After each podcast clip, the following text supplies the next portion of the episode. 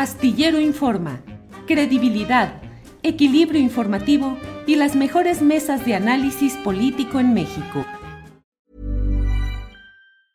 Hey, it's Ryan Reynolds and I'm here with Keith, co-star of my upcoming film If, only in theaters May 17th. Do you want to tell people the big news? All right, I'll do it. Sign up now and you'll get unlimited for $15 a month in six months of Paramount Plus Essential Plan on us. Mintmobile.com slash switch. Upfront payment of $45 equivalent to $15 per month. Unlimited over 40 gigabytes per month. Face lower speeds. Videos at 480p. Active Mint customers by 531.24 get six months of Paramount Plus Essential Plan. Auto renews after six months. Offer ends May 31st, 2024. Separate Paramount Plus registration required. Terms and conditions apply if rated PG. Even on a budget, quality is non-negotiable. That's why Quince is the place to score high-end essentials at 50 to 80% less than similar brands. Get your hands on buttery soft cashmere sweaters from just 60 bucks, Italian leather jackets, and so much more. And the best part about Quince, they exclusively partner with factories committed to safe, ethical, and responsible manufacturing. Elevate your style without the elevated price tag with Quince. Go to quince.com slash upgrade for free shipping and 365-day returns. Pues otro tema donde también hay una evolución de todos estos, eh, tanto del índice delictivo como pues de las peleas políticas, es Veracruz. Dos eh, periodistas van asesinados en lo que va del año, uno en Veracruz. ¿Qué opinas de estos temas que estoy planteando, Guadalupe, por favor? Pues un poco, eh, pues un poco similar. Eh, no, no un poco similar. Lo que, lo que me llama mucho la atención es que en estados como Morelos o por ejemplo en el caso de Veracruz, la violencia no cesa. También pienso, por ejemplo, en el caso del estado de Guerrero, del estado de Michoacán. Hemos hablado pues de esto, cambia la administración a nivel federal, cambian las administraciones este, a nivel estatal y continúan las masacres, continúan los asesinatos a comunicadores. Esto es un tema recurrente que, se ha este, presentado en particular en el estado de Veracruz. Yo recuerdo cuando tuve oportunidad de hacer investigación en campo en el estado de Veracruz, que fue en los años 2015 al año 2017 y en el año 2016 en particular, eh, cuando fui a hacer investigación, cuando fui a hacer este, eh, entrevistas, ya después de lo que había sucedido en los años 2010, 2011, 2012, este, me, me, encuentro con este problema tan importante del asesinato de comunicadores, este, que fue una cuestión masiva.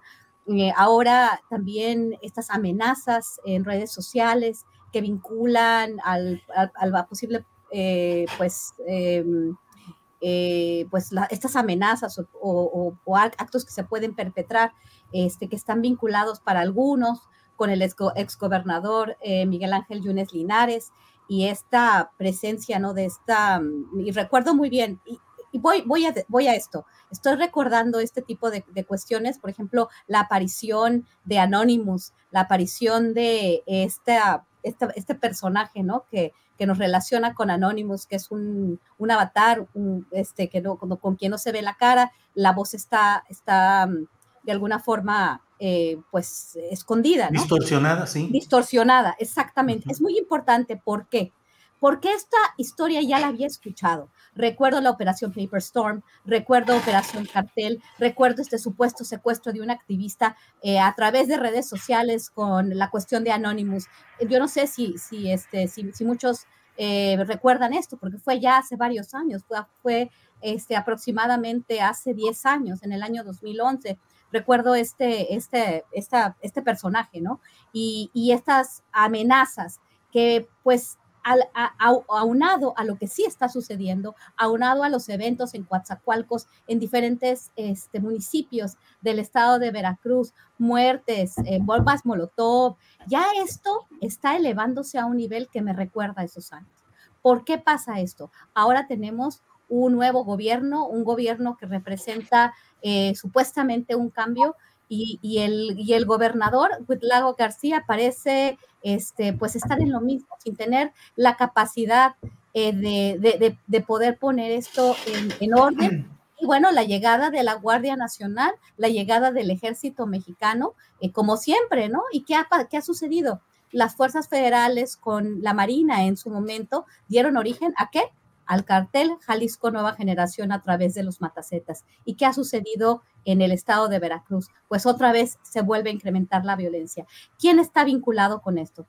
Eh, recordemos, por ejemplo, la llegada de los Zetas al Estado con Fidel Herrera Beltrán, que en uno de los juicios, que también esto es una cuestión del pasado, de las carreras de caballos en el estado de Texas, en la ciudad de Austin, donde fue el juicio, supuestamente vinculaban a Fidel Herrera con los Zetas. No se hizo ninguna investigación a nivel federal. Ahora eh, unos grupos están vinculando a Miguel Ángel Yunes Linares, otros grupos al mismo Cuitlagua García y no sabemos realmente lo que está sucediendo. Creo que el tema de Veracruz, cómo los Zetas se transforman en el cartel Jalisco Nueva Generación, se eh, empieza los, los comunicadores, ¿no? A ser asesinados, muchos eh, de alguna forma, y esto eh, hay, que, hay que tener mucho cuidado con, con, decirlo, pero sí tuve la oportunidad de hablar con muchas personas y algunos comunicadores se les vinculaba por parte de algunos actores a delincuencia organizada, otros haciendo su trabajo, este, y esto pues podemos recordarlo, pero parece ser que las cosas no han cambiado y me preocupa mucho. Me preocupa porque empiezo a ver anónimos y cuando empiezo a ver anónimos, cuando empiezo a ver a las redes sociales este, perpetrando o, o generando este temor, este temor sí se manifiesta en las calles. ¿De qué estamos hablando? ¿Quién está vinculado? ¿Por qué continúa el crimen organizado? Antes los Zetas, ahora el cartel Jalisco Nueva Generación, en sus diferentes fases, llega la Guardia Nacional y esto, desafortunadamente, lo único que me puede decir es que las cosas se van a poner peor porque se van a enfrentar los grupos de la delincuencia organizada y las Fuerzas Armadas. ¿Qué es lo que está pasando en México? Gracias, Guadalupe. Eh, Víctor Ronquillo, la verdad es que pues abordamos caso por caso, estado por estado, gobernador por gobernador, y pareciera que el saldo o el panorama general pues es el de esa violencia generalizada y pues la incapacidad del gobierno actual para poder solucionar un problema que efectivamente viene, es una herencia, efectivamente Felipe Calderón dándole el golpe al avispero, generando todo lo que hoy eh, ha ido evolucionando hasta llegar a estos momentos, Peña Nieto también con una serie de corruptelas relacionadas también con negocios oscuros, pero pues ya van más de tres años de esta administración, eh, Guardia Nacional, eh, mucha presencia militar concesionada en muchos espacios, aeropuertos, aduanas, puertos marítimos. ¿Se va perdiendo esta batalla, Víctor? Mira, yo creo que eh, primero habría que apartarse de este discurso y de esta narrativa que de alguna manera eh, no nos, nos impide reconocer las verdaderas causas de esta violencia que se ha gestado no solamente en México, sino en el continente a lo largo de estas ah, décadas, ¿no? Yo insisto mucho en esta precisión, porque al final de cuentas, si miramos lo que verdaderamente ocurre más allá de esta, ¿cómo llamarlo, no? De esta serie de anécdotas, de estas referencias, de esta historia que cabría muy bien en la mitología Netflix, tendríamos que entender el problema de una manera diferente. ¿no? Y el problema tiene que ver, sin duda, con la guerra del neoliberalismo, la guerra del saqueo, tiene que ver también con el control político de las poblaciones, tiene que ver con un proyecto gestado desde los sótanos del Pentágono en la década de los años 70, en donde se busca la hegemonía global. Esto creo que nos tiene que llevar a contemplar de manera diferente esta realidad.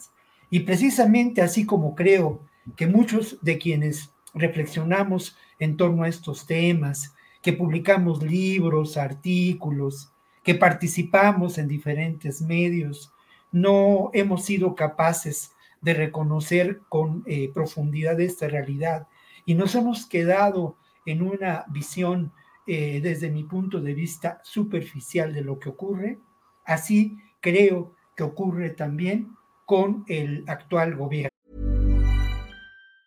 Hey, it's Ryan Reynolds and I'm here with Keith, co-star of my upcoming film If, only in theaters May 17th. Do you want to tell people the big news? All right, I'll do it. Sign up now and you'll get unlimited for $15 a month in six months of Paramount Plus Essential Plan on us. Mintmobile.com slash switch. Upfront payment of $45 equivalent to $15 per month. Unlimited over 40 gigabytes per month. Face lower speeds. Videos at 480p. Active Mint customers by 531.24 get six months of Paramount Plus Essential Plan. Auto renews after six months. Offer ends May 31st, 2024. Separate Paramount Plus registration required. Terms and conditions apply if rated PG. Hiring for your small business? If you're not looking for professionals on LinkedIn, you're looking in the wrong place. That's like looking for your car keys in a fish tank. LinkedIn helps you hire professionals you can't find anywhere else, even those who aren't actively searching for a new job but might be open to the perfect role. In a given month, over 70% of LinkedIn users don't even visit other leading job sites. So start looking in the right place. With LinkedIn, you can hire professionals like a professional. Post your free job on linkedin.com slash people today. Y con las eh, instancias abocadas a lo que ellos consideran la construcción de la paz. La paz en este país no se puede, no se puede llevar a cabo, llevar adelante, si no se contempla lo que en otras ocasiones he mencionado, como la construcción de estos verdaderos imperios criminales, que tienen sus particularidades en los diferentes estados, pero que, que de alguna manera surgen en la época de Fox, cuando el control monolítico del gobierno, cuando el presidencialismo cede terreno y se construyen ínsulas de poder en los diferentes estados. Y luego hay que agregar a ello, indudablemente, esta estrategia de la guerra del narco. Pero esta estrategia de, de la guerra del narco, que tuvo no, no como su primera finalidad el abatir la guerra, sino al contrario, el prodigar recursos a esa guerra y generalizarla y extenderla. Está el espejo de Colombia en relación a ello. Entonces, a mí me parece que tendríamos que mirar y que las instancias eh, de gobierno tendrían que mirar esta realidad más allá de esta, ah, ah, ¿cómo llamarlo, no? De esta anecdotario de los narcopolíticos, de este anecdotario de las reinas del narco, de esta realidad y de este ejercicio que desde mi punto de vista nos aleja de una auténtica visión del problema. Gracias, Víctor. Ricardo Ravelo, eh, ¿qué opinas pues de este tema en particular? Estamos hablando de asesinatos de periodistas, por un lado, del caso de Veracruz, que también ha ido creciendo ahí el conflicto, no solo en términos eh, de nota roja, sino también político. ¿Y qué opinas? ¿Se va perdiendo, se va ganando esta batalla? Eh, Víctor Ronquillo apela o eh, nos da una explicación desde un contexto más amplio, más sistémico. ¿Tú qué opinas, Ricardo? Bueno, más allá de, del análisis tan muy respetable de Víctor, este, yo creo que hay que, hay, que hay que ver la realidad a partir de los hechos y los datos. Y como periodista no puedo pensar en términos académicos, sino en función de hechos y datos. Y esta realidad plagada de hechos y datos eh, me dice que, que hay vinculaciones del poder criminal y político muy claras, que hay fiscales también vinculados y que esto, bueno, algunos académicos y especialistas le han llamado el Estado fallido.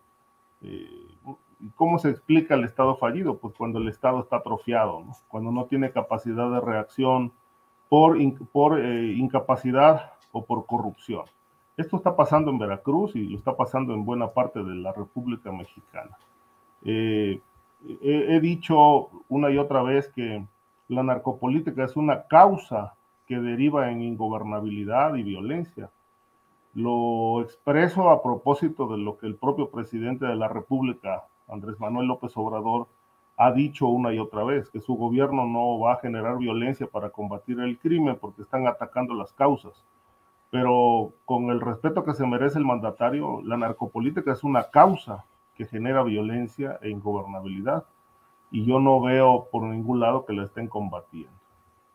Eh, creo yo que está faltando, como aquí se lo hemos dicho varias veces, mis compañeros y yo, está faltando una política integral que no, no solamente sea presencia de Guardia Nacional y Ejército en las calles, sino que haya también un trabajo integral con jueces y fiscales que estén investigando el patrimonio criminal, la vinculación de empresarios y políticos con la delincuencia organizada. Se necesita que el Estado mismo dé muestras de autolimpieza y estas muestras de autolimpieza solamente se podrán dar a partir de las investigaciones y el castigo a quienes están vinculados a estas actividades, que no propiamente tienen que ver con tráfico de drogas, son ya más de 20 actividades delictivas las que están eh, muy bien identificadas como parte de los portafolios de los cárteles que operan en México.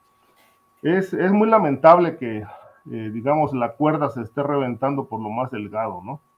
Cuando los periodistas denunciamos este tipo de vínculos, eh, brincan los políticos, sobre todo aquellos que tienen mucho que ver con lavado de dinero, como el caso de Alfaro, actividades de protección al crimen, como el caso de Daniel Cabeza de Vaca, Francisco, entre otros personajes que ya están señalados, están, hay expedientes abiertos en México y en Estados Unidos sobre esto, pero que cuando hay denuncias, eh, el, primer, el primer blanco eh, para desactivar o intentar desacreditar al periodista y a la información, pues es golpear al periodista amenazándolo, amenazándolo de muerte